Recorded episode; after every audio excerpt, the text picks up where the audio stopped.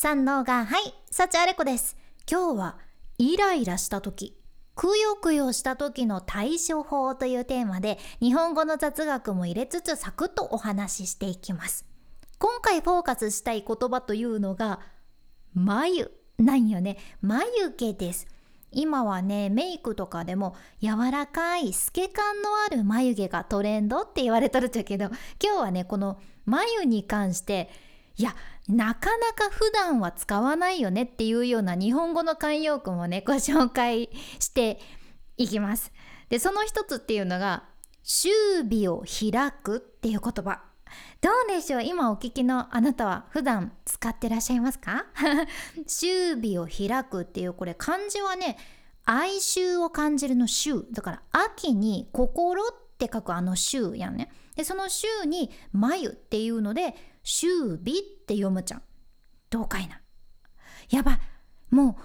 絶対電車に乗り遅れる。もう絶対乗り遅れるって思っとったけどギリギリ間に合ってさ「いやマジで終尾開いたよね」とかって 言いますか？私はもうね人生で一回も使ったことないっていうか今このポッドキャストで初めて使っとるくらいの感じちゃうけどでもさ人間の眉って本当に面白くってずっと思い悩んでる人の顔を見ると大抵ね眉間にシワが寄るぐらいもう眉がぐーっと真ん中に集まっとってでその悩みとか不安がねちょっと解決するだけでそのしかめてた眉がふわーって元の位置に戻っていくんよね。うん、眉ってめちゃくちゃ人間の感情にリンクしてるわけですよ。やけん終尾を開くっていうのはその憂いを含んでギューッとしかめていた眉がパーッと開く感じでその元に戻るように心配事とか不安がなくなって安心する様子を示す言葉じゃね。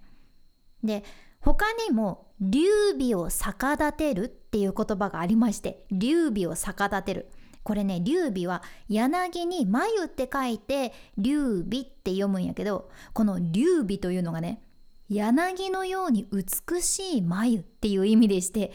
女性の美しい眉のことを指すんよね。柳のように美しい眉どんなどんな感じですかね？ちょっとこう垂れ下がってる感じですかねって思っちゃうけど でもこの劉備を逆立てるってねちょっと想像してみてほしいじゃん。女性が眉をぐわーって吊り上げて怒ってるっていう意味の言葉なんよね。確かになここ逆立てる感じやけん怒ってるわけですよ。でこれは男性とか子供なのに対しては使わないってことであくまで美人の怒り限定らしいじゃん。っていうことはもしかしたら女性をねちょっとうん全然そんなつもりはなかったけど怒らせちゃった時とかはわいやいやいや劉備を逆立ててますねとか相手に伝えたらもしかしたらもしかしたらえ私が美しいってこと？とか言ってね怒りを鎮めてくれる可能性もあるかもしれんし私はないと思いますけれどもいやないかな？やっぱ劉備を逆立てるって何よってねもっと逆立てちゃうかもしれませんね。使い方による。で今日お伝えしたいのはこういう慣用句を日常でどんどん使ってみましょうよっていうことではなくって自分の眉に注目してみましょうよっていうことなんですよ。いや実は私自身ねもう眉を指摘された過去があって 眉を指摘されたってなんだよっていう感じやけどその昔喋り手の師匠に「あれこちゃん眉がギューってもうしかめてるよって言われてたんよねいや本当にたくさん言われとって私テレビリポーターを仕事でしてた時も自分がねどうその時コメントしようかどういう質問をするべきかとかってわーって考えとる時大抵眉がギューッとしかめてしまって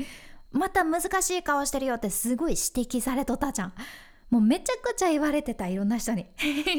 でこれって自分がね気をつけててもなかなか眉毛を戻せなくて私実はその日常でもずっとこの眉を潜めると言いますかしかめる癖がついてたんよね無意識に。で別に自分の機嫌が悪いとかではなくって考え事をしたり深く考えたりしてると眉をギュッとしかめてしまっていて不思議なことにねそういう眉毛でいるともっともっと深く悩んでしまうしネガティブに考えてしまって特に私はその表に出る仕事をしてたからその自分の表情を常に誰かに見られてるっていう仕事をしてたからこの表情はもうね死活問題でして 本当にいいことがなかったじゃんね。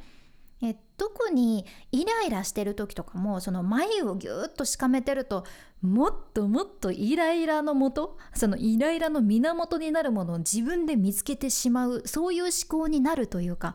いや人間って本当に不思議なんやけどそういうのってあるじゃんね。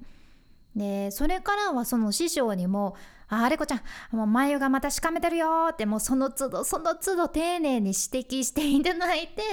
あ今自分眉しかめちゃってるんだっていう感じ。眉をギュッとしちゃってるんだって気づいてで鏡を見て自分でしっかり改善するという感じ。そのだんだん自分でそれを繰り返すことでコントロールできるようになっていったんよね。口角も自分の意識でだんだんだんだん自分でコントロールできるっていうのがあるっちゃけどこれ眉毛もそうじゃん。自分でしっかり意識するっていうのを繰り返し繰り返し最初はうまくいかんけど意識づけしていくことで眉毛もコントロールできるようになっていくんでしょでこれをやると自分の表情がね安心した時の表情に変わっていくけん気持ちもふーっとすごく落ち着けていきやすいし考え方もね複雑に考えるというよりはシンプルになってくんよね。表情と思考ってリンクしとるじゃんなので、ぜひ今聞いてくださってるあなた、何か、うん、最近ちょっとイライラしてること多いなとか、くよくよしてるなって感じるときは、鏡を見てみて、その自分の眉、今どんな眉毛してるのかっていうのをね、ぜひ確かめてみてください。鏡をね見たからってもちろん悩みが解決するとかいうそういうわけじゃないけど自分で自分の意思で眉をふわっと開いて安心した時の表情をね自分で作ることっていうのはできるしその表情を作るとあなたの脳も騙されて心がね不思議とふーっと落ち着いてくるけんめちゃくちゃおすすめです。いや私はね本当に過去にね悲しい顔をしてるよって言われるのもよく言われとって眉毛がね何て言うの？こうギュッとこう垂れ下が八兵衛みたいな感じ？で八の字になってる時はねやっぱり悲しんでるように見られて私悲しんでる時ではなかったんだけど多分辛いことを思い出したりとかネガティブな時もはね八の字になってることがあるようです。だからねほんと眉毛のコントロール次第で自分の表情も操ることできるし自分の考え方にもそれがリンクしてコントロールしやすくなるけんぜひ眉毛をチェックするのを習慣化してみてください。ぜひお試しくださいね。君に幸あれ。ではまた。博多弁の幸あれ子でした。